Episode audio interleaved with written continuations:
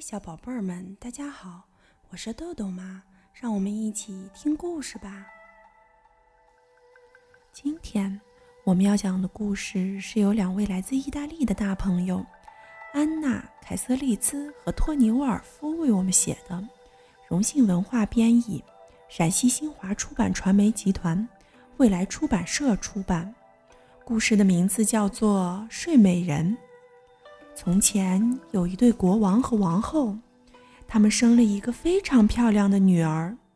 王室决定为小公主举办一个盛大的洗礼仪式。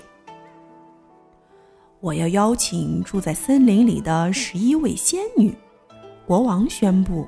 但是有一位仙女没有受到邀请，她是一位邪恶孤僻的仙女，好多年都没有人见过她。为什么不邀请我？邪恶的仙女愤怒地质问。她恶毒地说：“你们会后悔的。这就是我的礼物。公主将在十六岁那年被纺锤刺伤，然后死掉。”听到这可怕的诅咒，每个人都颤抖不已。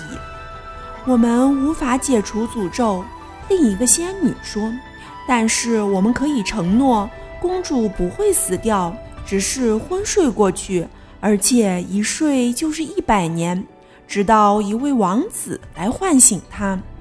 为了以防万一，国王下令毁掉王国里所有的纺车。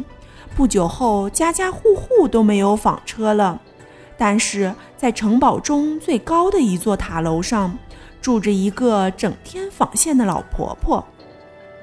她的耳朵聋了。根本没有听到国王的命令。随着时间的流逝，公主渐渐长成一个美丽善良的女孩。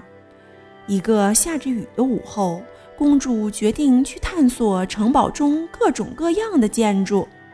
在那座破旧的高高的塔楼上，她看见一个老婆婆在忙着干活。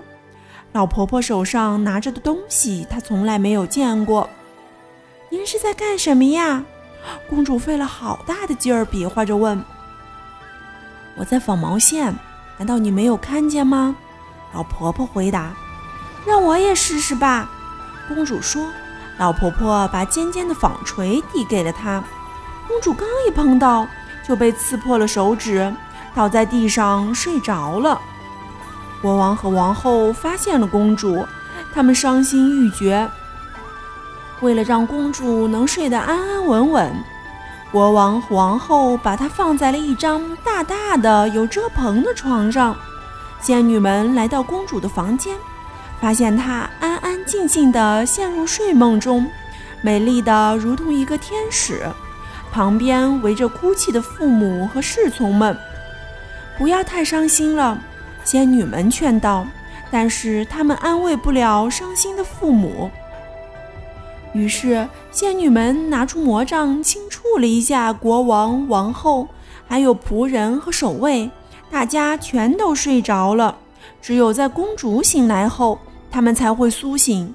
年复一年，森林里的树木和藤蔓越长越高，越长越茂密，最后竟将整座城堡遮得严严实实。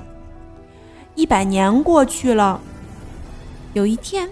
一位王子来到森林中打猎，他来到了这座沉睡的城堡周围。